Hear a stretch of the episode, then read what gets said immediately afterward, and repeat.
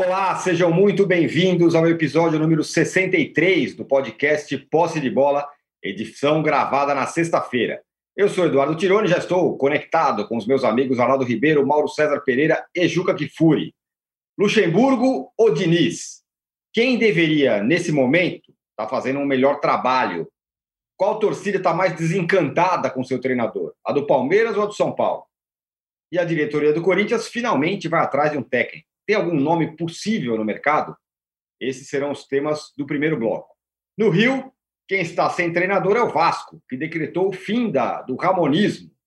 Já o rival Flamengo vai entrando nos trilhos e já mira a liderança, que por enquanto é do Galo do São Paulo. O Galo do São Paulo, que é o inverso do Cruzeiro, que despenca na Série B. Galo, Vasco, Flamengo e Cruzeiro serão os temas do segundo bloco. E no momento em que a seleção brasileira volta a campo pelas eliminatórias, surge a pergunta: quem é o melhor treinador brasileiro do momento? Rogério Ceni já está nessa prateleira? Tite ainda tem paciência da torcida? E o tempo do Renato Gaúcho, será que já passou? Esse será o tema do nosso terceiro bloco. Um recado importante: você que assiste a gravação do podcast pelo YouTube, não deixe de se inscrever no canal do All Sport. E você que escuta o podcast na sua plataforma predileta, não deixe de seguir o Posse de Bola. Bom dia, boa tarde, boa noite. Já pedindo likes para vocês, como sempre. O Juca, quem você acha que tem menos carinho da torcida? Ou que torcida está menos encantada com seu treinador? É, a do São Paulo com relação ao Diniz ou a do Luxemburgo com relação ao Palmeiras? Bom, boa tarde, bom dia, boa noite a todos e a todas. É, eu queria dizer a você, e principalmente dizer aos fãs do Posse, que eu estava preocupado ao vê-lo descrever a nossa pauta, hum. achando que você não ia tocar na seleção brasileira que seria de uma gravidade extrema se você não falasse que hoje trave, teremos jogo da seleção brasileira pelas eliminatórias. Olha, eu acho que decepcionadas estão ambas mais ou menos no mesmo nível, porque embora o São Paulo esteja na frente do Palmeiras, posição que a seguir pela tradição do Palmeiras no estádio palmeirense perderá amanhã, mas enquanto não perder amanhã, é, o São Paulo está na frente do Palmeiras, o que é um absurdo se você comparar elencos.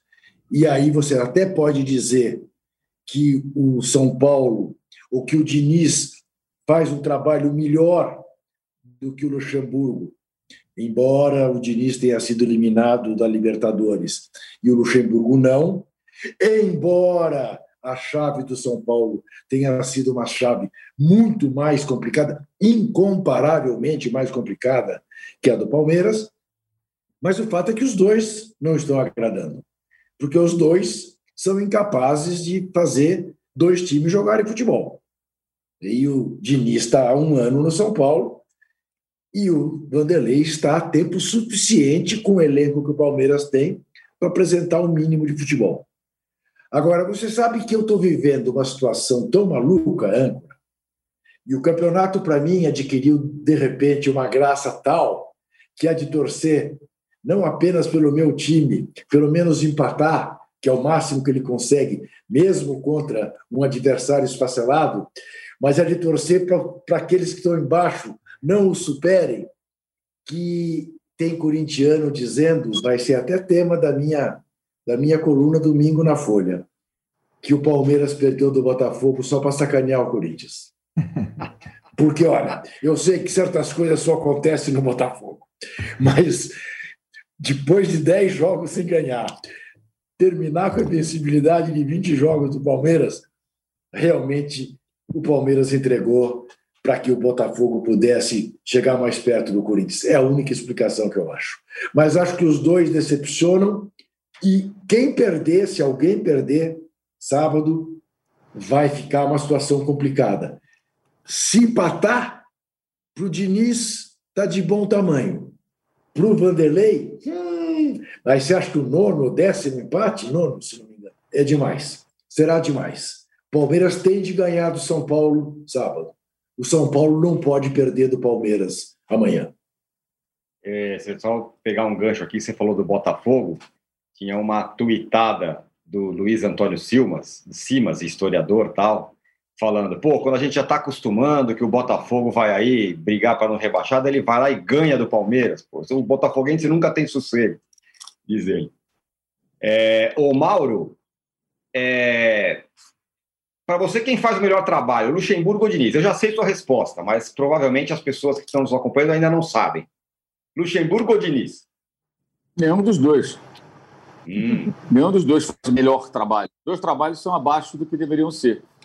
É, eu acho que a diferença é que o São Paulo do Diniz teve alguns bons jogos, teve alguns bons momentos, menos. E acho que o time do São Paulo tem deficiências e virtudes. Você já pôde observar alguns jogos, um pouco do trabalho do treinador. O time do Palmeiras é um amontoado. É um amontoado calçado basicamente na qualidade individual dos jogadores, um elenco que é melhor. E o técnico, depois do último jogo, é, disse que o, o elenco precisa ser, ser encorpado, que falta jogador. Isso. Né? O, que, o, que, o que parece uma peça de humor. Né? Como ele não tem a menor graça, não é uma peça de humor. Né? Porque o cara não tem a menor graça.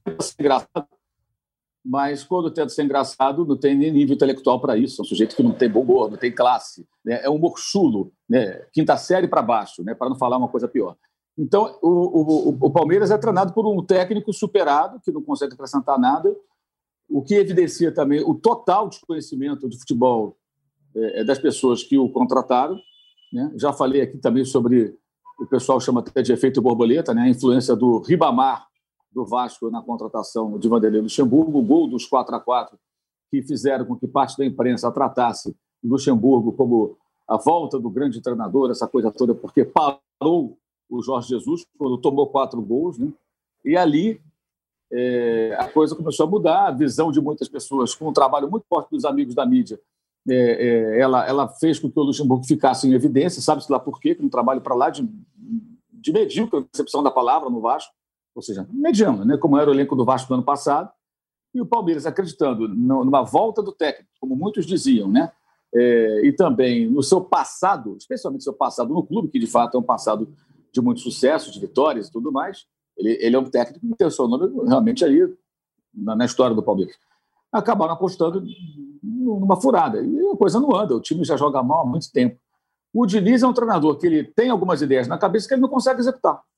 E parte delas eu acho que até funciona, mas outra parte não funciona. Então você tem um time que é inconstante, que perde, que fica pelo caminho. Eu acho que, como o Juca destacou, qualquer comparação sobre campanha Libertadores, eu acho que não faz sentido, porque a diferença das chaves ela é absurda. Se o Palmeiras jogasse na chave do São Paulo, não vou dizer aqui que estaria eliminado, mas eu acho que não estaria classificado nesse momento, estaria ainda remando para se classificar. Não pelos jogadores que tem, mas pelo futebol que apresenta, porque é um time mal treinado. Então, acho que os dois trabalhos ficam aquém mas acho que o pior trabalho, considerando todo o contexto, inclusive a tranquilidade para trabalhar. Olha a diferença. Com toda, todo, todo, toda a sua decadência como técnico, o treinador que o Palmeiras escolheu encontrou um clube que paga em dia, não tem grandes problemas financeiros, não tem problema financeiro, né? Tem ali até um patrocinador que ajuda bastante, tem um, é um clube saudável financeiramente, independentemente do patrocinador. É, foi campeão recentemente brasileiro da Copa do Brasil, três títulos né, importantes conquistados últimos, nas quatro temporadas anteriores à atual. Então é um clube que a torcida está a torcida tá abastecida, está né, tá alimentada de taças, não está ali, ah, não ganho nada. E o São Paulo tudo o contrário. O São Paulo tem problemas financeiros, o São Paulo tem eleição se aproximando, tem um presidente que a torcida detesta, não é por acaso, e o São Paulo não ganha um campeonato é, há muito tempo. Né? Então, são clubes de momentos históricos diferentes. Trabalhar no Palmeiras hoje é mais fácil, especialmente quando você tem uma história no clube. O Diniz é um cara sem história nenhuma no São Paulo tentando se provar e não está conseguindo. Então, assim, as condições de trabalho no Palmeiras, para especificamente o atual técnico, Vanderlei Luxemburgo, eram muito mais favoráveis. Palmeiras deveria obrigatoriamente hoje estar apresentando mais futebol. Acho que os dois deixam a desejar, mas para mim o do Palmeiras é pior. E o mais bizarro disso tudo é que ganhar o título paulista foi algo que serviu só para maquiar essa realidade, né? e o Palmeiras vai vivendo ali meio com uma mentira. Você vê que no sábado passado, o Palmeiras, suando sangue, conseguiu ganhar do Ceará, e o Ceará, com meio time reserva, tinha jogado a final do Campeonato Estadual contra o Fortaleza dias antes, três dias antes, perdeu, inclusive, né? e, é, e para o Ceará, é, o, o evento mais importante da semana era a final do Campeonato Estadual. porque é um título possível, ele já é o campeão da Copa do Nordeste. Não, a temporada passada o Fortaleza ganhou a Copa do Nordeste, ganhou o Campeonato Cearense. Então, para o Ceará, essa final contra o Fortaleza é mais importante do que o jogo com o Palmeiras, é óbvio. Naquela semana, naquele momento, é o que todo mundo lá estava de olho. Então, ele teve um time cheio de reservas, o, o, o, Ceará, e o Palmeiras venceu no final com um lance absolutamente fortuito. Um chute de qualquer maneira ali do Scarpa, a bola rebateu que nem uma máquina de pinball, um fliperama, sobrou para o William e pum, pum. Nem uma jogada trabalhada, nada. O time não tem nada, gente. É, é um desastre. É, assim, é um trabalho muito fraco. Agora, é difícil falar qual é o melhor, porque nenhum dos dois. O melhor dá a sensação de algo positivo. Acho que os dois deixam muito a desejar, é, mas eu acho que o contexto de cada clube e a, e a, e a história, a inexistência de história né, de um deles e a história do outro no clube, no, no clube onde trabalha atualmente, isso tudo faz com que, na minha opinião, o trabalho do, do no, no, Palmeiras seja ainda pior do que o do São Paulo. Olha aqui, não, eu só queria avisar o nosso uh, uh, fã do Posse uh, sobre o seguinte: a situação do momento é a seguinte. Uh, o nosso Mauro está em Niterói, a cidade com a vista mais linda do mundo. A da própria Niterói. Nosso, o nosso Arnaldo, o nosso Arnaldo está em Atibaia, ali espionando o Bragantino. E o Cruzeiro o âncora, agora? O âncora, como se sabe, vive em Londres. Em São Paulo estou eu. E está um dilúvio. Caiu à noite em São Paulo, 9 h 15 da manhã, 9 e 12 da manhã, caiu à noite, venta uma barbaridade, razão pela qual eu vou fechar meu microfone, porque senão vai invadir a intervenção do Arnaldo. Beleza. Se eu, come... Se eu começar a falar e vocês não ouvirem, alguém me alerta. Juca, o seu telefone, o seu, o seu fone está desligado. Ok? Obrigado. Ok. Muito bem. Aqui é bom que está chovendo, graças a Deus. Aquele calor de 100 graus não está aguentando mais. O Arnaldo, é, o Lucha, como disse o, o, o, Mauro aí, você tinha falado no, algum tempo atrás que o Lucha estava meio diferente, essa chegada no Palmeiras foi diferente, o cara não pediu um jogador, não reclamou de nada, foi pois tocando o é. barco. Primeira cacetada que ele tomou, que é do Botafogo, já falou que o elenco é curto, que precisa de não sei o quê, tá, tá, tá. O Diniz é o contrário disso, né? O Diniz nunca pediu, sério, eu acho que uma bola de futebol para treinar no São Paulo. O cara, tu que entregaram para ele, ele trabalhou. Então, minha pergunta para você é: quem achou até agora é, melhores soluções dentro do elenco? Olha, para o duro. É, eu acho que tem muitas semelhanças nos trabalhos. Eu, eu entendo quando o Mauro fala, porque você pergunta qual o melhor, é, na verdade, qual o pior poderia ser a pergunta, porque acho que é mais próximo. E acho que até as virtudes de um de outro se assemelham, talvez ali na, digamos, na, no aproveitamento de, de moleques da base, tanto no Palmeiras quanto no São Paulo, né? É, a gente falava dos, dos meninos do Palmeiras que, que o Luxemburgo promoveu a titulares, o Diniz também tem isso, né? O Gabriel Sara é o novo é, titular do São Paulo e tudo mais, ou Diego Costa na zaga, tem, tem algumas assinaturas ali, mas é uma coisa muito discreta pelo, é, pelo tempo, pelas condições que os dois têm para trabalhar. Porque o Diniz, por exemplo, é, talvez não tenha o conforto financeiro hoje no São Paulo que o Palmeiras tem, mas ele teve uma diretoria que não banca ninguém, que decidiu bancá-lo a qualquer custo, a mais de um ano, aconteça o que acontecer. Então ele está tendo um respaldo quase inédito nessa, na gestão do São Paulo. E aí, Tironi, eu, eu para mim, a sua pergunta me leva a uma outra. Quem aproveitou melhor? Eu já achava no começo do ano, e hoje acho ainda mais, o elenco do São Paulo, e discordo um pouco do Juca nisso, do mesmo nível do elenco do Palmeiras. Acho mesmo. Quê? Mesmo nível? Acho mesmo. E acho assim, e acho que o Palmeiras perdeu o seu melhor jogador. Eu, muitas vezes a gente esquece isso. É como, como acontece com o Grêmio. O Grêmio até agora não se encontrou sem o Cebolinha e tem um, tem um substituto para o Cebolinha. Tem um substituto para Cebolinha melhor do que o Palmeiras tem para o Dudu, que é o PP, né? O Dudu está fazendo uma falta incrível é, porque o, ele era o cara acostumado a tirar o Palmeiras da enrascada, mesmo quando o Palmeiras não tinha time, organização, elenco é, ou proposta de jogo tal. O Dudu foi, naqueles últimos anos, o cara.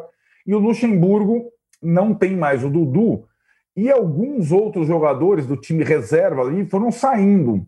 Os dois laterais esquerdos, por exemplo, Vitor Luiz está no Botafogo, Diego, Bar... Diogo Barbosa no Grêmio, o Vitor Hugo, que era o zagueiro reserva, saiu. E aí, contra o Botafogo, o Luxemburgo teve pela primeira vez na vida, é verdade, um monte de desfalques. Né? O sistema defensivo, que é a coisa boa dali do Palmeiras, só tinha dois titulares, nem o goleiro estava. E aí o Palmeiras é, foi mais frágil do que nunca. E aí o Luxemburgo, entre aspas, me traiu, né? Foi pedir jogador. É. O, o Diniz não tinha pedido mesmo, ele não pediu até agora. E, e tá. Eu acho os trabalhos semelhantes num nível baixo. E são dois, é curioso, porque assim, se você se eu tivesse um time de futebol, todas as condições, dois técnicos que eu não contrataria, Vanderlei Luxemburgo e Fernando Diniz, por motivos diferentes. Acho que é, esse clássico, esse confronto, o Juca tocou bem no, ponto. Ele é. Para o Fernando Diniz, é um desafio de tentar ser um jogo improvável fora de casa, coisa que um ano, um ano e pouco de trabalho, ele não conseguiu. Nenhuma vitória improvável fora do Murumbi contra um adversário grande. Nenhuma. Zero. E para o Luxemburgo, de estar atrás do São Paulo, né, é, é uma, uma questão. Estar atrás do São Paulo não é só estar atrás do Atlético, do Inter, do Flamengo, dos treinadores estrangeiros que ele tanto, entre aspas, combate. É estar atrás também do São Paulo, do Fernando Diniz. É, a campanha do Palmeiras no Brasileiro, de fato, é, ela era limite ou limítrofe e depois da derrota com o Botafogo ela passou, caiu, né? Ela não, já não tem nem mais a invencibilidade, que era aquela. Você via lá, tá, não sei quantas vitórias, pouco, mil empates, derrota zero, pô, derrota zero, derrota zero, já não tem derrota zero, tem derrota para o Botafogo. E acho que o São Paulo vai poder enfrentar o Palmeiras no momento em que o Palmeiras está mais desfalcado e mais uh, agitado nesse aspecto. É uma chance Agora, eu não tenho convicção nenhuma que o Diniz consiga fazer essa, é, digamos, conquistar essa vitória inesperada. Em um ano e pouco ele não conseguiu. Olha, é. veja, ele aproveitou que eu estou com o microfone desligado, ah. tá certo? Para falar, ele falou um absurdo. O Arnaldo, às vezes, ele parte para uma provocação que parece trollagem. E ele, é? ele, dizer que o elenco do Palmeiras, o, é, o, elenco do São Paulo é equilibrado com o elenco do Palmeiras. Quando é que o São Paulo, quando, quando é que o São Paulo pode fazer cinco substituições e botar o Ramires, o Veron, o Lucas Lima? Ah, tá de brincadeira, Arnaldão. Oh, oh, então, hoje, hoje o São Paulo tem no banco o Pablo, que custou 6 milhões, o Tietchan, que custou 4 milhões, o Daniel Alves é titular. A folha de pagamento do São Paulo está aqui com a do Palmeiras. A Isso folha é de pagamento do elenco do São Paulo, depois da saída do Dudu, está aqui, está pertinho, pertinho. E tem uma coisa: é, o, o, elenco do São Paulo é subestimado, cara. O, o, Isso eu Diniz, acho também. Eu o Diniz só perdeu o Anthony no ano todo. Ele não pediu nenhum jogador, mas foi o técnico que menos. O, o Diniz, presta atenção. É, ele, não estou falando do Flamengo, porque o Flamengo tem uma condição. Agora, mesmo em relação ao Palmeiras, foi o cara que perdeu menos jogador em 2020 o elenco do cara é bom pra cacete, meu. Dá para fazer bastante coisa com aquele time de São Paulo, cara. Dá para fazer bastante coisa. Eu não acho que é melhor que o do Palmeiras, mas eu acho que está entre os cinco melhores do Brasil. Pelo cinco? menos. Quem é melhor? Ah, Flamengo, Palmeiras, Atlético. Atlético, Atlético tal. É, é o que o então, Mauro, o Mauro fez aquela pergunta aquele dia que é boa. Qual jogador do Atlético seria titular absoluto no Palmeiras e no Flamengo? Qual jogador do Atlético seria titular Ué, absoluto no São Paulo? Tanto a pergunta do Arnaldo, do, do Mauro, faz sentido, que ele se limitou a Flamengo e Palmeiras. Mas os times estão brigando pelo título. É que né? no São Paulo, dá, o São Paulo tem, talvez tenha discussão, mas não acho que, é, mas acho que está entre os quatro, cinco melhores, Poxa. sei lá, três. Pô, tem jogador pra caramba. É, eu também acho que acho que não é igual ao do Palmeiras, mas acho que, que, que é bom. Eu acho que tem, eu acho que tem muito jogador e ganhando muito mais do que merece. Aí isso, é isso também. questão de má gestão. Isso a, também. Comparação, a comparação entre as folhas, eh, eu diria, então, o Palmeiras é muito mais bem administrado do que o São Paulo, porque com um elenco bem melhor, ele paga Gasta os salários. É Né? É, agora, a qualidade técnica, eu discordo completamente. Eu olho para o banco do São Paulo e não vejo alternativa. Olho para o banco do Palmeiras e digo: Olha. o Palmeiras pode trocar cinco jogadores sem queda técnica do seu time. O São Paulo não. Olha, eu, não. Agora, eu acho que dá para eu, eu, eu não comparo, evidentemente, com a qualidade do elenco do Flamengo e com Sim. o que o elenco do Flamengo mostra. Agora, lembremos, o elenco do Flamengo mostra a partir do Jesus, porque o, o elenco do Flamengo não era tão diferente e o Abel não conseguia fazer Perfeito. o elenco mostrar o futebol que o Flamengo mostra. Então, isso também mostra a diferença na qualidade dos treinadores. Dos, com, dos comandantes. Claro, é isso aí. Claro, aí claro, nem o Luxemburgo nem o, o, Na verdade, assim, a, a, o fato é que nem o Luxemburgo nem o Diniz merecem os elencos e os times que eles têm. Não merecem. Nenhum dos dois. Não merece. É, porque não conseguiram tirar o máximo. Ô, Juca, o Vitor Vasconcelos, você vê como, como é, né? A gente fica aí não pedindo like. Ele fala, dá like logo antes que comecem a pedir. Ele está falando aqui para a galera. Então, eu estou pedindo aqui, dê likes é, para nós. Agora, Juca, eu... sobre ele, fala aí. Não, eu quando desaprovar agora, quando eu desaprovar o Arnaldo. Eu vi. Você... Eu, eu faço assim, entendeu? Você faz, você, só por isso você já ganhou 15 dislikes aqui, essa brincadeira. entendeu? Vocês não levam, entra nessa do Juca de pedir dislike, né? Quando ele pedir dislike, vocês deem like, por favor. Exato. Agora, Juca, ele falando em elenco do Palmeiras, do São Paulo, é parecido. Um que parece que realmente está lá para baixo de elenco é o Corinthians, que também não tem técnico. E agora o Andrés parece que deu uma luz e falou: acho que eu preciso de um treinador. e vai atrás de alguém. Talvez Você o Thiago que... Nunes. Talvez o Thiago Nunes. Ele... Tem gente falando isso. Ô, ô, ô, Tirão, âncora, pense uma coisa. Vê se dá para você entender ou levar a sério esse cidadão chamado André Sanches. Ele ontem disse que, enquanto ele for presidente do Corinthians, Thiago Nunes tem as portas fechadas. Porque o Thiago Nunes deu uma entrevista dizendo que foi traído, que lhe prometeram mil contratações nível, de nível europeu e nada disso não veio. Sabe, não sabia é, da situação financeira, é, né? É claro. É, essa é demais, é, né? É claro que é falso. Essa foi, é falso foi... do Thiago Nunes, porque ele estava cansado de saber, ou então é, é uma besta mais quadrada do que eu imaginava. Né? Porque ele não sabia. Eu que sou bobo, sei. Ele não sabia. Ele que vive no meio do futebol não sabia da situação no Corinthians. Mas tudo bem. Agora, o, o, o André Sanches dizer que enquanto ele for presidente é, é mais de um mês. Então, rigorosa, essa ameaça dele é absolutamente inócua. Né? É, de uma, é, é uma bobagem do mesmo tamanho da bobagem do Thiago Nunes. Agora, vai contratar um treinador para o jogo de domingo contra o Ceará? Cara, não contratou até agora? Vai contratar para domingo? Quem? Quem é que vai chegar agora e falar assim, ô, senhor Andrés, então o senhor fica aqui até o final de novembro, e o senhor quer que eu pegue o Corinthians domingo e já ganhe do Ceará. Um jogo de seis pontos, é. um jogo duríssimo. Né? Eu proponho a ele pegar o Ramon. Quem sabe o Ramon consiga, em quatro meses, oh.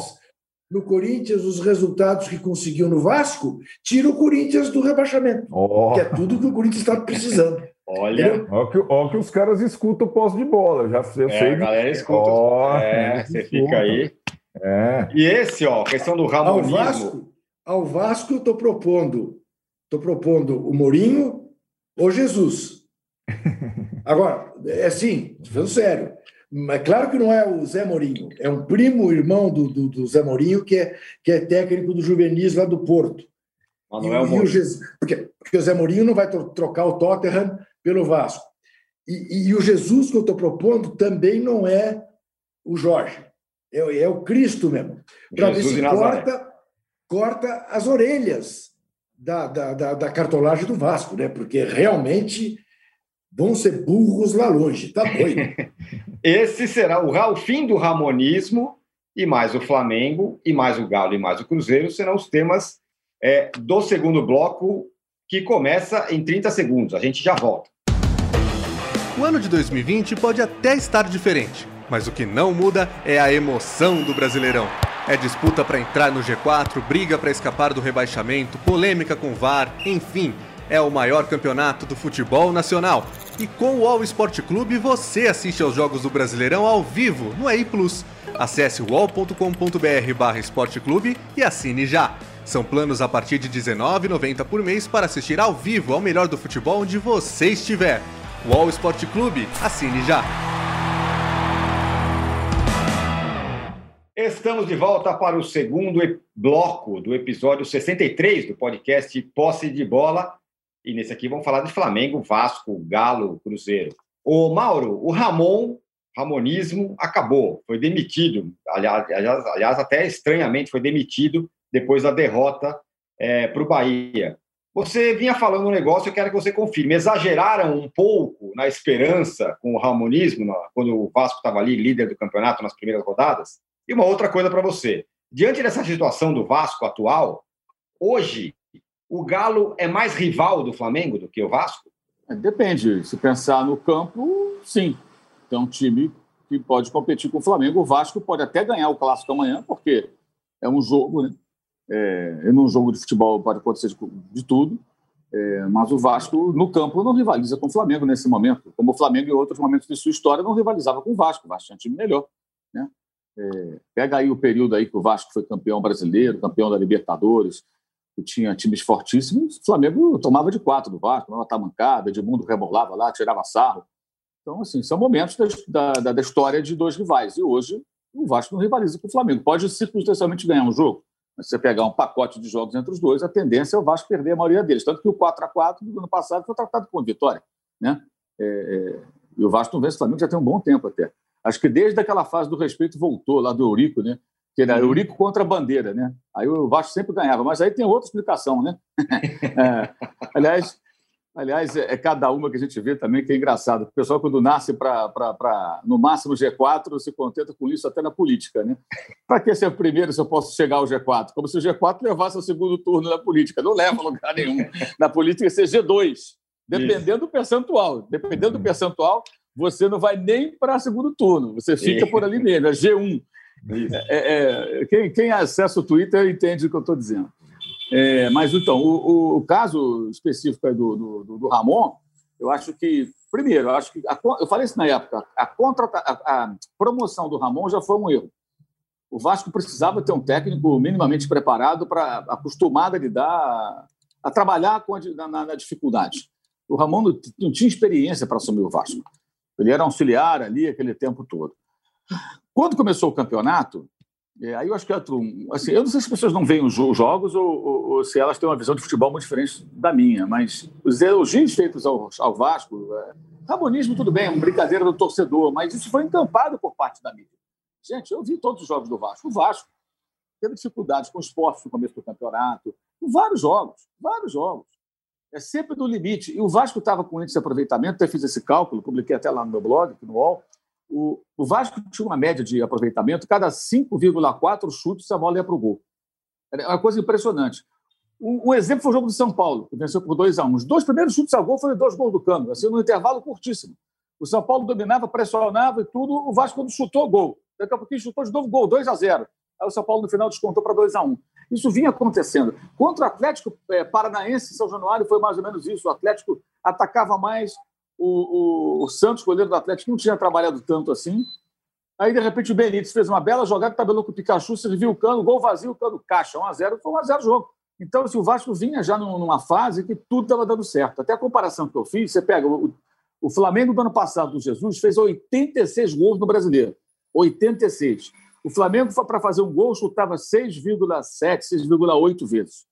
Que é um índice bom para caramba. Você, a cada uhum. 6, 7 chutes, faz um, faz um gol, é ótimo. Né?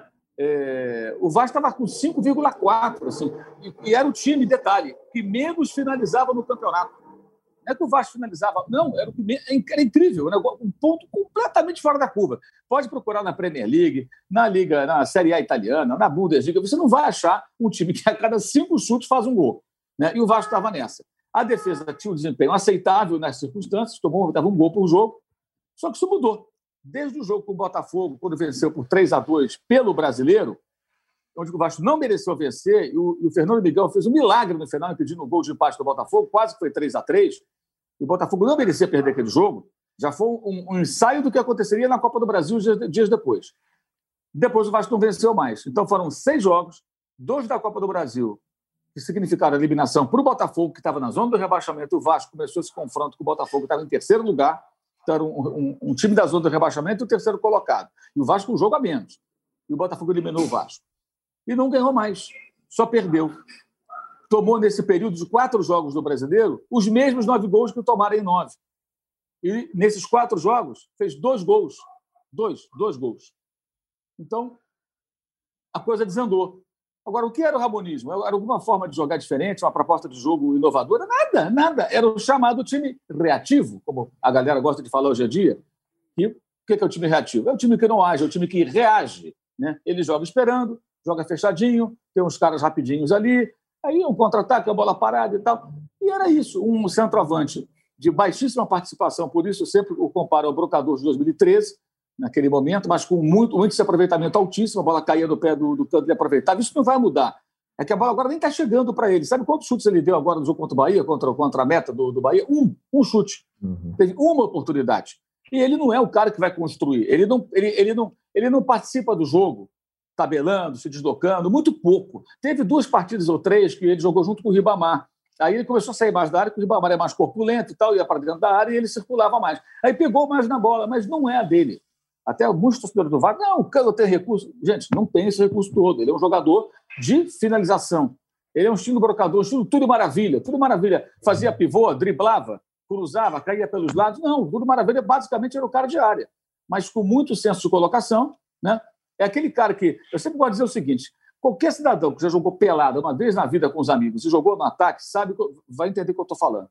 É aquela bola que você está jogando no futebol com os amigos e você está no ataque e aí alguém pega e cruza ou passa e o gol está vazio. E você, ao invés de estar no local onde você deveria estar, você está em outra posição da área. Uhum. Aí você fala, por que, que eu não estou ali? A bola sobrou sozinha, por que, que eu não estou ali? Você não está ali porque você não é o cano, você não é o brocador na boa fase, você não é o tudo maravilha. Esses caras têm um, um instinto eles encontram o espaço, eles procuram, é natural, eles vão ficar sempre bem colocados, conseguem procurar um espaço vazio e a bola chega neles. É um mérito, é uma qualidade do artilheiro. E o cara empurrou para o gol vazio não é por acaso. Por que ele está ali? Fosse fácil, qualquer um de nós faria isso. Não é fácil. Tem a questão de inteligência jogando e até uma coisa do, chamado faro de gol, como diziam os antigos narradores. O cara procura o local da área e fica, e fica à vontade. Então, houve um exagero. O do torcedor eu compreendo. A torcida do Vasco é uma torcida muito sofrida, né? Então, o cara que sofre torcendo pelo Vasco, com tantos fracassos, com tantas situações difíceis, três rebaixamentos, ainda teve que lutar para cair em outras temporadas, como a que passou, né? É, ele se empolga. Mas o dirigente, a imprensa não pode se empolgar, acho eu, ela tem que ser realista, embora muitos não sejam, né? É, e, o, e o, o, dirigente tem que, tem que ter a cabeça no lugar. Então, acho que eles erraram ao promover o Ramon de forma precipitada. Foi um período curto em que tudo deu certo. Depois as coisas foram para. Não é nem uma normalidade, mas foi para outro extremo. Mas o normal seria o meio termo. E a fase muito ruim. Eu acho, aí é uma opinião, com base até no que eu conversei com algumas pessoas do Vasco de ontem para hoje. Acho que essa duas explicações. Uma, melhor mandar embora agora do que tomar um pau do Flamengo e ter que demitir o técnico. Vou dizer ainda, vou dizer que o Flamengo derrubou o técnico do Vasco. Essa é uma. É típica. essa, sempre. Essa é típica, né? A é. segunda é, tem uma eleição mês que vem. Temos que fazer alguma coisa. Se uhum. não fizermos nada e o Flamengo encaça a pau o Vasco e não tem torcida. Então, assim, é um jogo de São Januário em condições mais favoráveis ao visitante que não tem atmosfera para o Vasco. Tem torcida. O gramado lá está bom. Então, assim, o Flamengo pode até perder amanhã. Mas os dois chegam em situação completa, mesmo com os desfalques do Flamengo, completamente diferente nesse jogo. Então, você põe um técnico Não. novo, um cara que era do Sub-20, muitos jogadores da base do Vasco estão hoje no time principal, então conhecem o técnico, vão correr por ele, vão deixar a vida em campo, eu imagino, para que o Vasco faça o melhor papel possível. Então, se o Vasco amanhã jogar empatar, não sei nem se é 4x4, empatar, ou até se perder, mas lutando, o Flamengo tiver que suar sangue para ganhar, vai falar: não, mas o time brigou. os caras estão um time mais forte, o Vasco brigou, lutou. Vai ficar uma imagem, não digo positiva, se perder por um, um jogo disputado, mas uma imagem assim de, de, luta, pelo menos, que não se entregou, porque nesses dois últimos jogos não houve nada disso. O, o Atlético trucidou o Vasco como bem entendeu. E o Bahia fez três gols em 35 minutos, gente. No intervalo do primeiro para o terceiro. Acabou o jogo. O Bahia não ganhava de ninguém. Ganhou do Botafogo, perdeu cinco jogos com o Mano Menezes e passou por cima do Vasco. Então, eu acho que a demissão ela não é absurda. A absurda foi a promoção precoce de um treinador que acho que tinha que aguardar mais um pouco.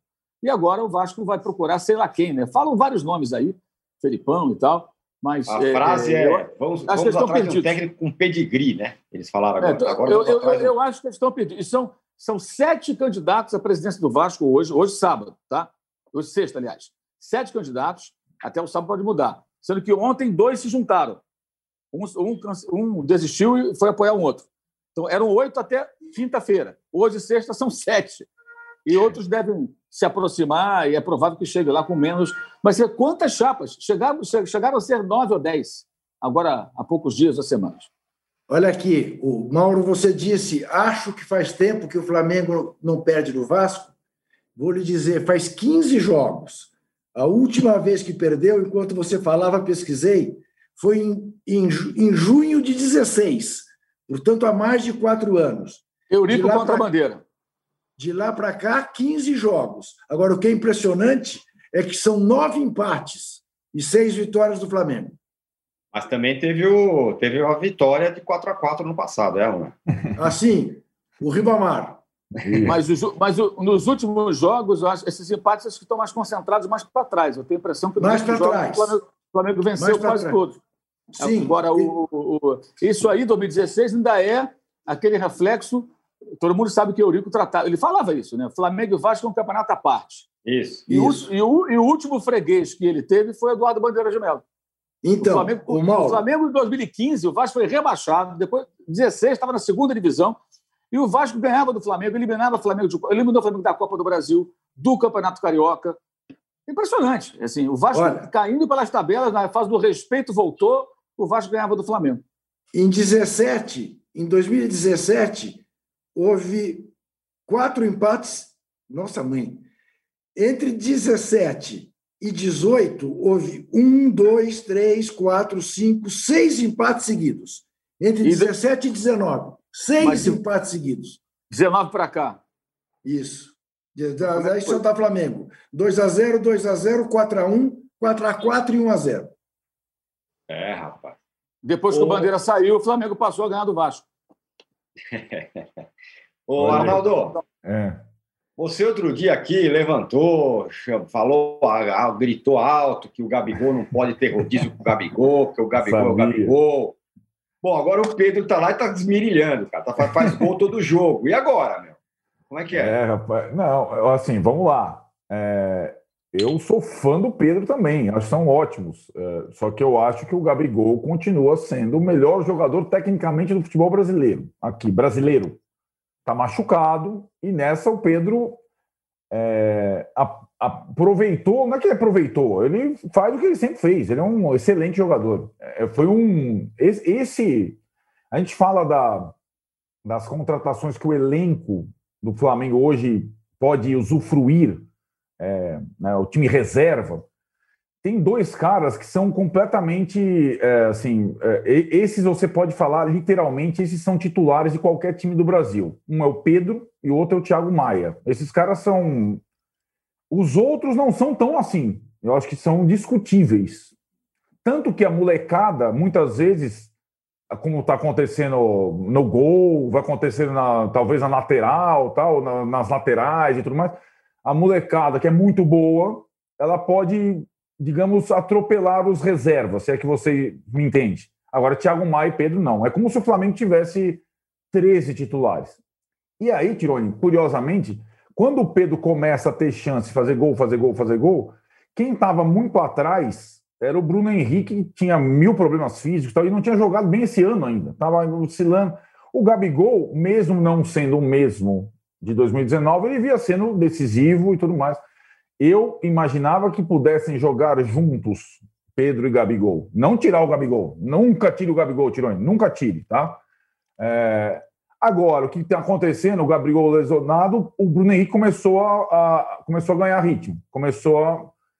Então, a, a tarefa agora quando o Gabigol tiver condição de jogo, ele teve uma lesão no tornozelo complicada, né? Ele é um jogador que não se machuca muito e teve uma lesão em tornozelo complicada, é, ele, ele vai ter que, digamos, reencontrar um espaço que está começando a ser preenchido. O ataque do Flamengo, é, e hoje, com os desfalques do Arrascaeta e o Everton na seleção, é, o, o, Bruno Henrique e o Pedro se tornam ainda mais fundamentais né, nessa nova engrenagem. Acho muito difícil jogar os três juntos, só em algumas ocasiões excepcionais, é, contra alguns adversários, mas eu acho que aí é, depende muito do momento de, de, de, digamos, de convivência do Domenech e seus auxiliares com o Gabigol. Eu continuo achando é, uma besteira colocar o Gabigol no banco, tanto em relação à questão técnica quanto em relação à questão do comportamento e tudo mais. Eu, eu para mim, assim, Gabigol, quando tiver condição de jogar física, volta a ser titular. Pedro e Bruno Henrique disputam a vaga de companheiro. Você falou em 13 titulares, Arnaldo. Acho que no uhum. mínimo 14, porque o Diego está nessa lista. Pois é, mas eu acho, Juca, o, é, eu acho que o Diego também jogaria em quase todos os times do país, mas eu acho que o, o, ele não ameaça, entre aspas, o, o Everton e o. Nem, nem o Everton, nem o Rascaeta, nem o Gerson. Ele já é. jogou no lugar do Gerson também. Eu acho é. que o Thiago Maia já é titular hoje. É, então, acho que o Thiago Maia pode ser considerado eu, é. titular. É... Tudo depois do jogo. É. Ele jogou Depois com o Arão nesse jogo porque ele não tinha os outros, né? Então ele montou hum. meio campo com o gesto na direita, que aliás jogou muito bem pela Nossa, direita, muito bem. Ah, joga, tá jogando demais de novo. É, os torcedores chamam ele de Coringa, né, por acaso. Ele se encaixa em qualquer posição do meio campo. É. Só primeiro volante, que acho que não vai bem. É. Segundo volante, pela direita, mais centralizado, onde botar o cara, ele vai jogar bem. E ele jogou muito bem nesse jogo. Achei que, é, na ausência do Ribeiro, por exemplo, e do Arrascaeta, que são os caras que chamam a bola, prendem a bola, retêm o jogo, cadencia, é, é, ele assumiu esse papel. E ele tem um negócio que me chama muita atenção, que na hora que ele pega na bola e ele quer prender o jogo, ele é grande, muito forte, ele protege a bola e deixa o adversário encostar. E o cara fica atrás dele batendo no muro e não consegue uhum. tomar a bola dele. É. Ele controla a bola com a perna esquerda ali, tudo, já faz o passe, recebe. Jogou muito nesse jogo. E pouco tempo atrás estava jogando mal. Aí entra uma questão também, isso acontece com o Gabriel também, que é: ah, não é mais o, não, não é mais o mesmo, não, cara. O jogador vai ter uma fase boa, fase ruim. Ah, o Arão está na fase ruim. Não significa que ele, que ele não possa voltar a jogar bem. Tem gente que fala que o Jesus levou a alma dele para Portugal. Né? É, é, sério. É verdade. Então pede para mandar de volta a alma do Arão, ou, ou, ou, então grava o tema, ah, o Arão, coloca um ponto no ouvido do, do Arão e aperta lá o botão para ele lembrar do Jesus durante o jogo. E o Arão tem tido momentos de desligamento que o Jesus não deixava. Mas assim, não, assim, o jogador profissional não pode depender de um técnico, né, gente? Falando sério, que fica ali gritando no ouvido dele. Ele tem que, eh, sabe, lembrar dos momentos que ele teve, de jogo de muita concentração. Não, errou demais nesses últimos jogos, errando muitos é. passes, um desastre. Primeiro tempo do jogo do Atlético Paranaense foi um desastre, por exemplo. Mas o, o, eu assim, acho que todo mundo vai jogar, porque tem muito jogo, né?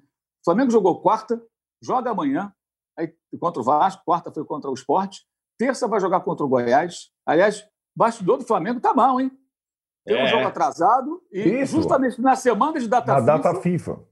A CBF. Nessa, por que não marcou para outra semana um jogo terça e um jogo quinto? E vai ter que pagar esse pecado? Ok. Porque nessa semana, sem é. Isla, sem Arrascaeta, sem Everton Ribeiro, sem Rodrigo Caio, sem quatro jogadores. Aí você vai, nessa semana, marca um terça e um quinta. Por que, que não marcou esse jogo para outro dia? Foi justamente agora que a CBF marcou. Aí, com a palavra, o, o, o vice de Relações Externas e o diretor, que é o vice é o BAP, o diretor Cacau Cota. É, o Flamengo não, não, não atua nos bastidores. Peraí, não, CBF, beleza, tudo bem, mas é, por que nessa terça-feira? Agora não, é. marcou outro dia. Sacanagem marcar justamente agora. A CBF marcou. Vai jogar. Terça contra o Goiás, quinta-feira contra o Red Bull Bragantino e domingo seguinte contra o Corinthians. Esses jogadores que estão em seleção vão voltar para quinta-feira e possivelmente não poderão jogar. Uhum. A não ser que, por exemplo, é, sei lá, o Everton Ribeiro não entrou no jogo da seleção, só, só passeou com o Tite, ou jogou cinco minutos, de repente fica à disposição. Rodrigo Caio, é, Isla Rascaeta devem jogar nas partidas que serão disputadas antes né, desse jogo da, da, da quinta-feira. O elenco é bem farto, mas jogadores muito importantes que fazem falta. Então acho que aí. Aonde, ficou... aonde é esse Flamengo e Corinthians? São Paulo. É o único jogo fora, é o único jogo fora do Rio. Aí tem uma parte até que talvez isso justifique também pelo lado da CBF. É, é, tem um outro lado também. O jogo contra o esporte foi no Rio, mando do Flamengo. O do Vasco é mando do Vasco, mas é no Rio, porque o Vasco também é do Rio. O jogo contra o Goiás é o jogo remanejado. É lá uhum. de trás, quando o Flamengo estava no Equador. E o mando é do Flamengo, porque naquela semana era vez de jogar em casa. Então, é no Rio. E o do Bragantino É um jogo no Rio, porque aí nessa semana está até revezando. Esporte em casa, Vasco fora, Red Bull Bragantino em casa, Corinthians fora. Então, como o Vasco é do Rio, pega uma sequência de jogos sem viagem. Pode até fazer sentido dentro do que a CBF imagina. Na logística, essa semana é possível encaixar, porque ele vai jogar no Rio contra o Vasco, no Rio contra o Red Bull Bragantino. Então, no meio, põe esse jogo também que é no Rio. Mas era uma semana que, pelo amor de Deus, né? semana de é. data FIFA. Você já tem que jogar na data FIFA. Agora, vai ter no dia 28 Atlético Paranaense pela Copa do Brasil. Tem isso, vai começar a Copa do Brasil. Então, uhum. essa galera toda vai jogar, vai jogar Gabigol, vai jogar o Pedro. O que o Domenech vai ter que fazer, talvez, é administrar melhor a questão de, por exemplo, do, eu agora vou poupar o Pedro, agora vou poupar o Gabriel. E alguns jogos, talvez ele, não sei, ele vai ter que conversar com o Gabriel, ou vai ter que não botar nem no banco, quando é. for poupar, né? É ele vai ter que administrar isso melhor. Ou conversar com o cara e falar, cara, você fica no banco, não, você é titular, pô. Aí eu é. acho que também talvez seja um pouco de falta de entendimento de como as coisas são aqui. O jogador hum. no Brasil gosta de ser paparicado. Tem que ter um cafunézinho. Então, se vai ser tratado, não, é profissional e tal, gera esse tipo de coisa. E parte da imprensa, como o, o Arnaldo Ribeiro, defende esse cafunézinho no, no, no Gabigol. Olha aqui, ah, Mauro. Oh, Mauro. É. Ô, Mauro, você, você, quer já preparar uma aposta esse Corinthians e Flamengo aqui em Itaquera? Mas já? Eu não, eu, eu não, eu não aposto essas coisas, Juca. Eu respeito é. os meus amigos. Okay. Eu só sei que ó, vai ser um domingo, não vai? Não, eu ia é apostar no Flamengo. Vai ser no domingo. Não, o, posse, não, aí, o posse de bola de segunda vai, vai bater o recorde daquele que o Flamengo ganhou do Corinthians. É, olha lá. Quem Você aposta, se lembra? Quem aposta ele fez, ele fez até a chamada. Isso não é Vessone. Não é Vessone a porta do Corinthians. Meu amigo Júlia de Fúria. Vai voltar. Nem Essa maçã vai voltar. É, vai voltar. Nós, é nós seremos o Botafogo, o Botafogo do Flamengo, entendeu? O Corinthians vai ganhar e o Juca vai fazer uma mensagem. Amanhã tem. Oh, vou chamar. Bola. Primeira página. É Não isso. percam amanhã. Quero aliás, dar ó, muito um abraço e Mauro César. Fala. Quem sabe até possamos fazer o programa presencialmente. Isso. Entendeu? Fala, Mauro. Não, só falar do Botafogo, que o Botafogo ganhou do Atlético, quase ganhou do Flamengo, ganhou do Palmeiras, e quando eliminou o Vasco da Copa do Brasil, o Vasco estava lá em cima e o Ramonismo estava em alta. É, é verdade, é verdade. O Botafogo é o time mais maluco do futebol brasileiro, né? Totalmente. Sim, porque assim, é é, é, aí ele perde para o Bahia em casa. O Bahia estava ganhando de ninguém. Antes do jogo do Vasco, só venceu o Botafogo. E conseguiu todos esses resultados. O que é, é impressionante. É coisa do Botafogo mesmo. Mas merece o elogio do Botafogo, porque foi foi, foi uma vitória assim, em que pese aí todas as deficiências do, do trabalho do Luxemburgo. Pô, a diferença de elenco é muito grande, né? O Botafogo consegue fazer 2 a 0 sustentar, ainda pegou um pênalti o Cavalieri, pô. É, é. é uma, uma grande vitória. É, aliás, um pênalti, um pênalti que ele não, não precisava ter feito, né, Mauro? É. Ele se redimiu porque foi um pênalti absolutamente. Falei, bom, mas o Palmeiras está com muita sorte. Porque ele vai dividir aquela bola com o William. É. E, foi um né? atrapalhado. Estou é. atrapalhado. Diga, âncora. Ô, Juca. Ele é... solou. Ele solou, exatamente. Solou. Aliás, ele, ele, é, ele, é, um goleiro curioso, né? Que eu acho que ele poderia ser titular de time, né? Não precisa ser reserva é, do Botafogo. Agora, Juca, o Flamengo hoje é o principal rival do Galo, considerando que o Cruzeiro está despencando, tá na, perdeu de novo, está lá quase caindo para a Série C. Bom, e você sabe que o Galo tem um, um, assim, uma sede especial do Flamengo.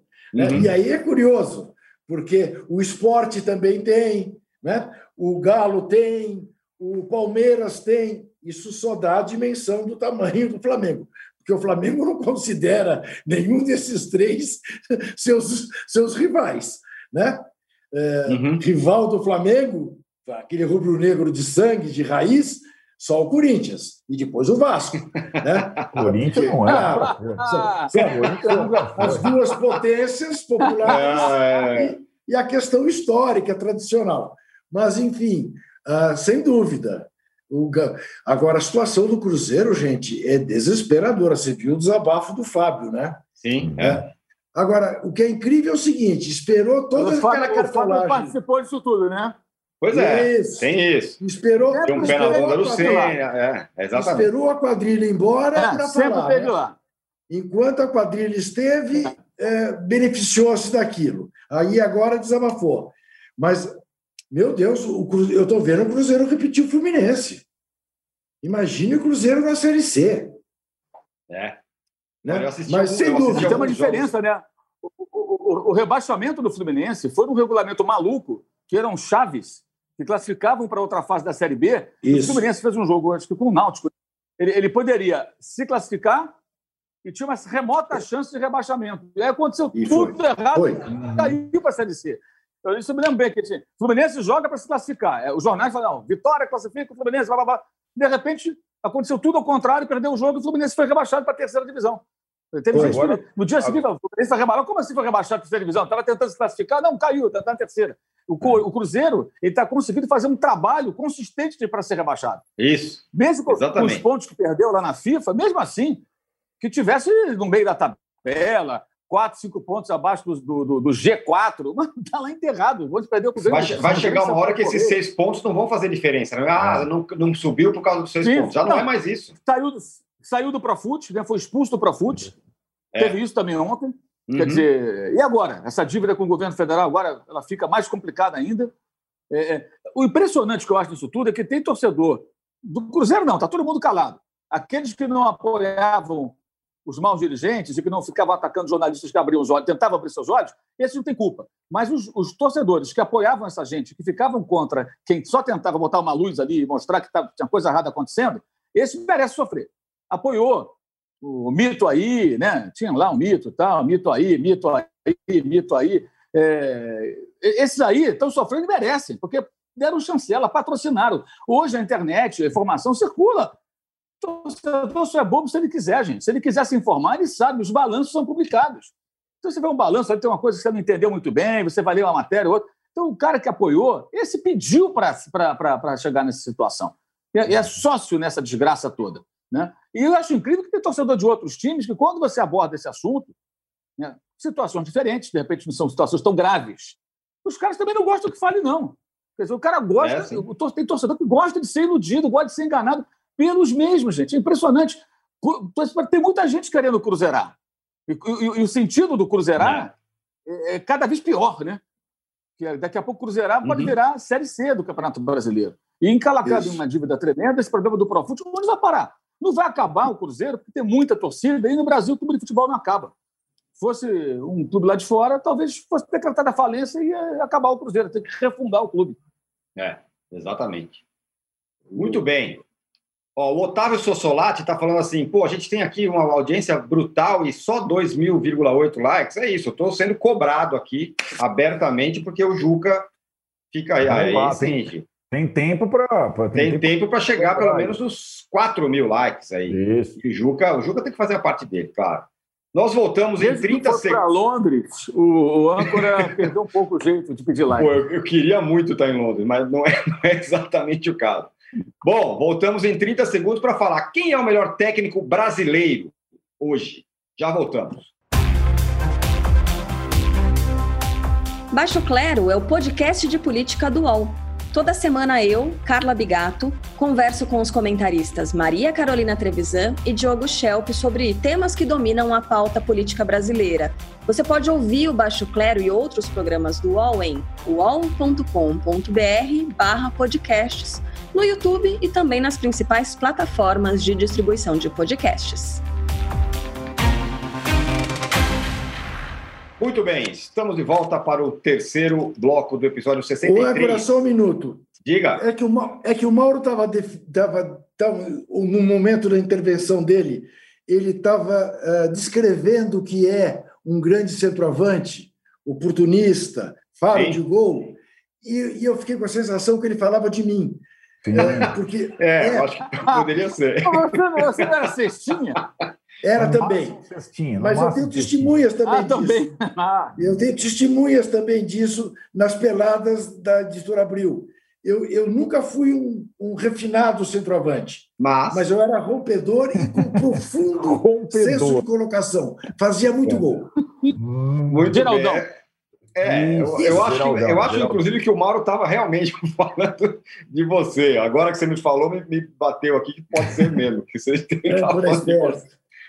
Ô, Juca, falando, falando, você também é um grande treinador, mas quem você acha que é o melhor treinador brasileiro do país? Aproveitando que a seleção está aí de volta, Tite e tudo mais. Eu, eu, eu jamais decepcionaria o meu amigo. Você sabe que a gente brinca e às vezes as pessoas que nos veem acham que há divergências e papapá, ah, fulano não vai com a cara de ciclano, eles se suportam.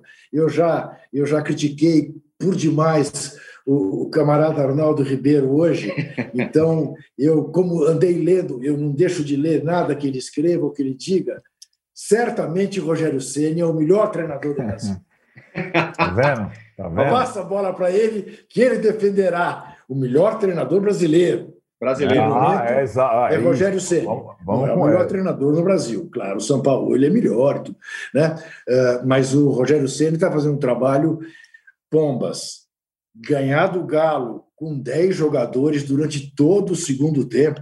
Aliás, que expulsão rigorosa, hein?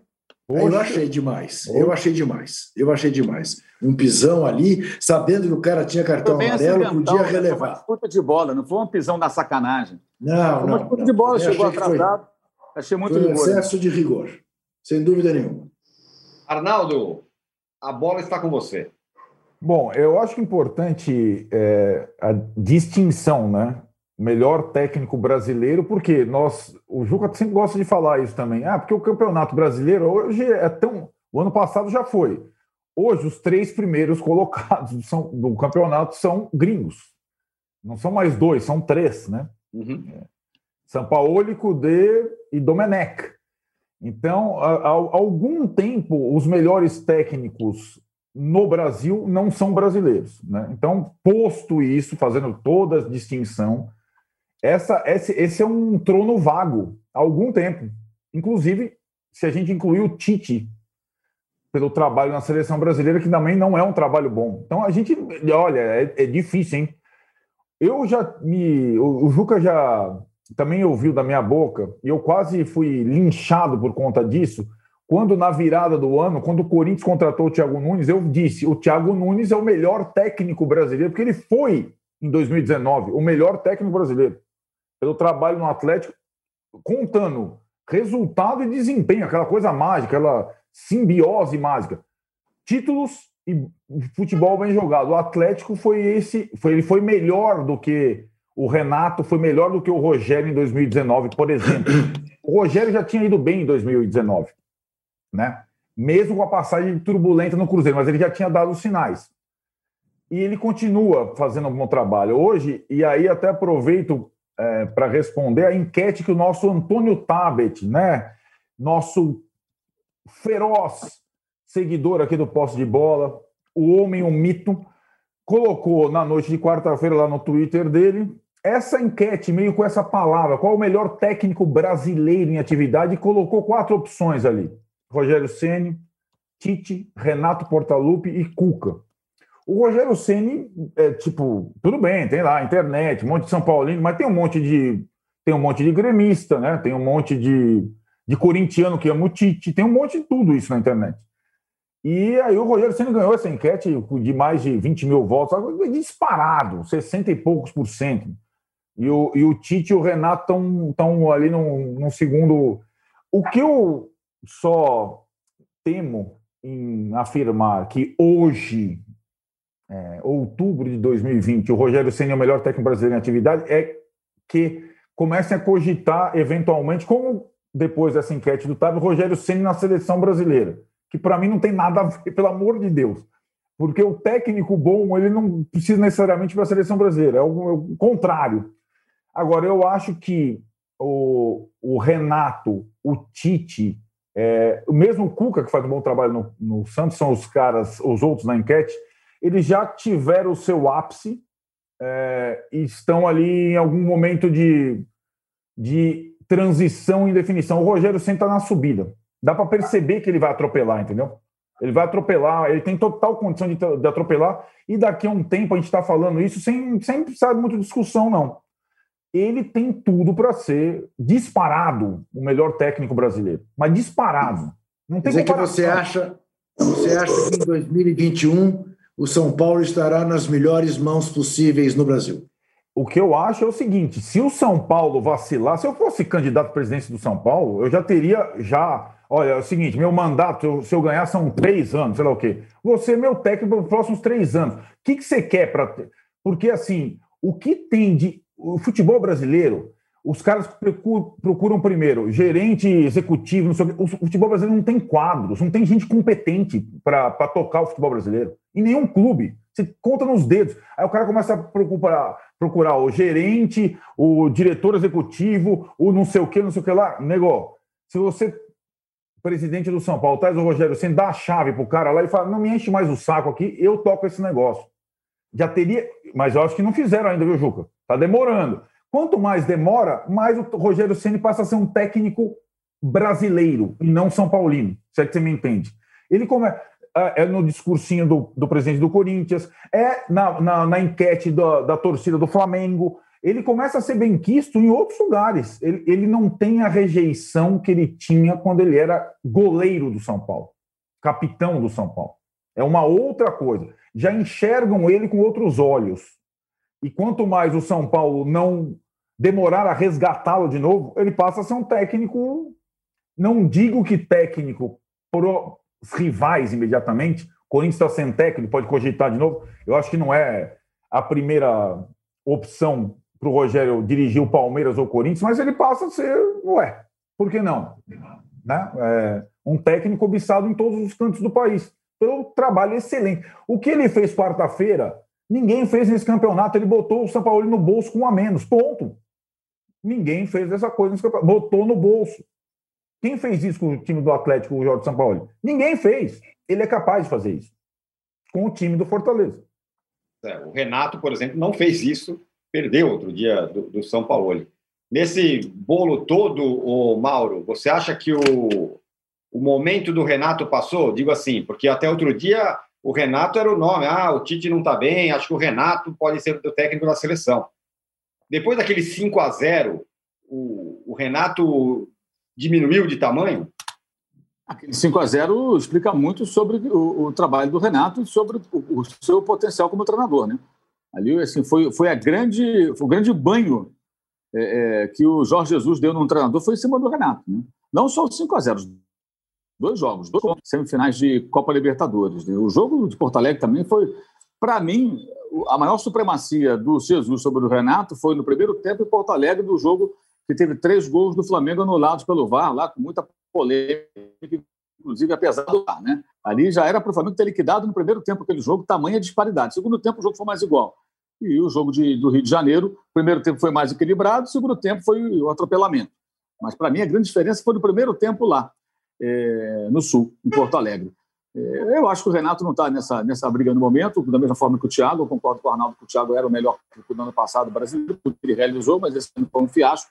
Então ele perde esse status. Eu acho que o Tite, a gente tem que fazer uma ressalva, ele está na seleção, então uma comparação diferente. Se o Tite treinasse o Palmeiras ou o São Paulo, por exemplo, né, citamos uhum. no começo aqui do posse de bola, eu ouso afirmar que o time, qualquer um que comandasse, jogaria bem mais do que joga hoje. Ele montaria um Palmeiras uhum. organizado e competitivo, uhum. à maneira dele, que é diferente do Jesus, do São Paulo, do Domenech, do Cudê, dos estrangeiros, e montaria um Palmeiras um São Paulo melhor do que o do Diniz ou do Luxemburgo porque ele é bom. O Tite é um bom técnico. Agora, a seleção é uma coisa diferente. Você tem pouco tempo para trabalhar. Você tem que fazer a seleção dos jogadores. É, não dá para comparar exatamente com o clube. É outra pegada, é outro trabalho. Agora, dos que estão treinando o clube, nesse momento, não só pelo resultado em cima do Atlético, mas por tudo que tem acontecido, e por ser um técnico jovem ainda em desenvolvimento, digamos assim, e um cara muito obstinado, de, de fato, o Rogério é o cara, é o cara com mais potencial, está tá sobrando com relação a isso. Eu fiz uma entrevista longa com ele há alguns meses, publiquei no meu blog no UOL, é, e você conversando com ele, assim, pelo menos essa foi a minha percepção, eu acho que você fica bem claro assim, um amadurecimento dele uhum. com relação a vários aspectos que envolvem o jogo e o trabalho de treinador.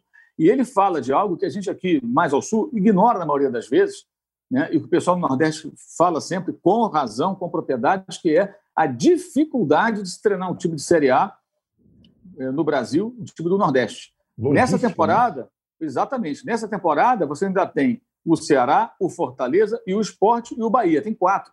Mas há campeonatos que você tem um representante no Nordeste. Né? Esse tipo de coisa já aconteceu, ou dois no máximo. Então você tem, às vezes, 18 times que estão de Goiás para baixo e você tem dois lá de cima. É complicado, porque toda hora eu vou. Ele até comentou comigo: ah, se eu jogo em Santos, eu tenho uma hora para subir a serra tem que chegar uma, duas horas antes no aeroporto, pegar o avião, muitas vezes com conexão, sai de São Paulo, digamos, vai para outro lugar, Brasília, sei lá, pega outro voo. E fala, a gente às vezes leva 17, 18 horas uhum. é, para chegar em casa, da hora que acaba o jogo e tal. Fora quando tem que dormir na cidade, poder voltar. Não tem voo, não, tem, não dá tempo. E aí você fica mais uma noite fora e fala, então a gente não tem recuperação, menos um dia, não tem treinamento. É verdade, é, mais, é bem mais difícil, sem contar a questão econômica. É só qualquer um entrar na internet e ver qual é o PIB de São Paulo. Mais de um terço do PIB nacional. Qual é o PIB do Ceará? Não sei de cabeça, mas é muito menor. Claro que o dinheiro circula muito menos, o potencial de faturamento, de investimento do Ceará, do Fortaleza, é, por exemplo, ficar nos dois times lá da cidade onde o Rogério trabalha, é menor. Então você vê, ele vai trabalhando o que pode ali. E é um trabalho bacana que os dois clubes fazem, mas com muito mais dificuldade para todo mundo. É, é, uma concorrência até desleal. Né? Uhum. Cota de televisão, é tudo muito diferente. E ele consegue fazer algo, ele ganhou.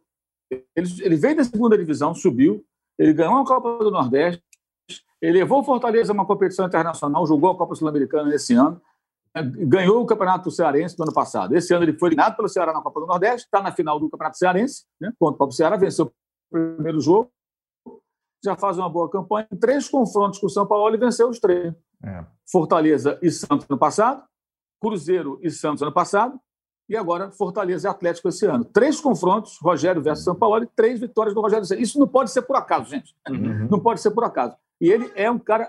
Assim, o Rogério é um cara competitivo. Na carreira muito. sempre foi assim. Ele não vai. Ele já, é muito claro, jamais ele entraria nessa brincadeira de ser técnico de futebol para ser mais um. Tipo, ah, vou ficar ali, time reativo e tal. Não, ele sempre vai querer mais. E no dia que ele pegar um time com jogadores realmente no nível técnico mais avançado, né, que foi acho que isso que fez ele acreditar no Cruzeiro, foi, foi um erro, foi um acerto. Um erro porque não deu certo. E foi um acerto porque deu casca para ele.